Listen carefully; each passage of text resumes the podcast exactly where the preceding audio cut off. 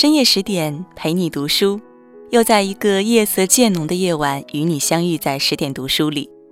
我是林静，很高兴在这里遇见你。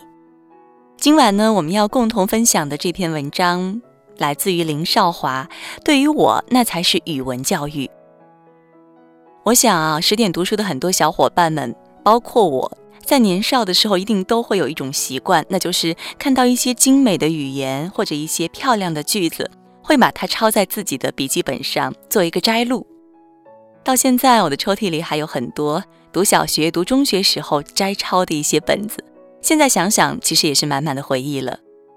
那么这些摘抄本对于我们的作文水平，对于我们的语文成绩有没有帮助，也是仁者见仁，智者见智了。那么接下来，我们就共同走进到作者的文章当中，来听一听作者的眼里是怎么看待语文教育的。说起来有一些不好意思，尽管我也算是一个大学教授了，但我接受的最完整的学历教育是小学，念到初一就文革了，中学教育整整少了五年，大学上的是工农兵大学生，三年零八个月。四年学制少了四个月，所以只有小学六年完完整整读了下来。小学各科最得意的是语文，语文最得意的是作文，作文最得意的是漂亮的句子。而这直接得益于一位语文老师，他叫钟庆辰，不知从哪里调来我就读的山村小学。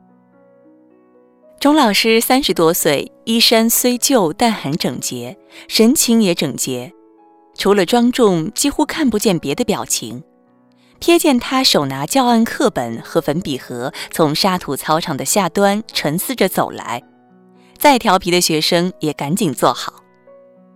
不过，他最有特色的还是公鸭嗓，课下或上别的课并不明显。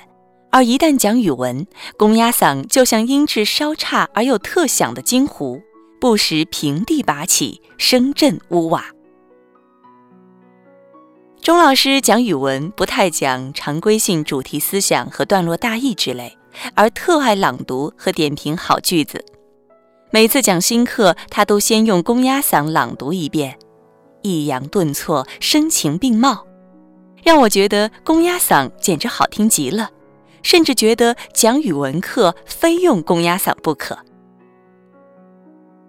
朗读当中时而打住，喏，这句子多好，这词儿多漂亮。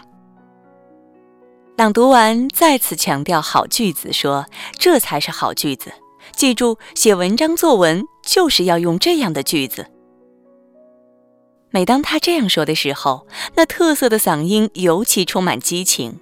两眼闪烁着灼人的光芒，一副忘乎所以的样子。实际上，他写的作文也有很多好句子。是的，每次点评完我们的作文，钟老师都要朗读自己写的范文。我猜想，那是艰苦岁月中唯一让他快乐和幸福的时刻。听得全班大气不敢出，感叹句子原来可以写得这么好，话原来可以这么说。这甚至让我觉得，是不是错觉另当别论。说什么不重要，怎么说才重要。这么着，我看书也不大注意内容和情节，注意的更是语言或修辞。我是从小学四年级开始看《三国》《水浒》《西游记》的，一边看一边抄漂亮的句子、好句子，如《三国》“主可焚而不可毁其节”。玉可碎而不可改其白，勇将不怯死以苟免，壮士不毁节而求生等警句。即使接下来看的《苦菜花》等当代小说，较之女主人公名字和她的故事，我也更留心关于她的描写。那双明媚黑亮的大眼睛，湿漉漉、水汪汪的，像两泓澄清的沙底小湖。看白求恩大夫怀着沉重而庄严的心情抄下了结尾这样一段话：一线曙光从北中国战场上透露出来，东方泛着鱼肚白色，黑暗从北方的山岳、平原、池沼各个角落慢慢褪去，在安静的黎明中，加拿大人民优秀的儿子，中国人民的战友，在中国的山村里吐出了他最后一口气。半个世纪走南闯北，辗转流离，很多东西都散失不见了。唯独那几本抄写漂亮句子的笔记本，至今仍安然躺在书橱深处。借用王小波的话说，是他们让我懂得了什么样的语言叫做好。而那应该主要归功于小学教育，归功于教小学语文的钟老师。是钟老师让我知道了什么样的语言叫做好。我想。如果我没有遇上钟老师那样的小学语文老师，那么很可能没有日后的我。对于我，那才是语文课，才是小学语文老师。大而言之，那才是教育。好了，今晚呢，我们和大家共同分享到的这篇文章，来自于林少华所写到的。对于我，那才是语文教育。我想啊，语文老师在人的一生当中确实起到了一个很重要的作用。想到我自己曾经也是一名中学的语文老师，虽然离开教师的岗位已经很多年了，但是依然怀念那段在语文讲堂上，尤其是作文课上和自己的学生共同交流的一些场景。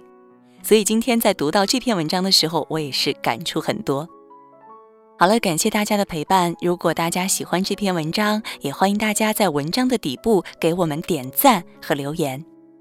更多美文，也欢迎大家继续关注微信公众号“十点读书”。我是林静，如果有缘，在某一个深夜的十点，我们依然将重逢在这里。祝你每晚好梦。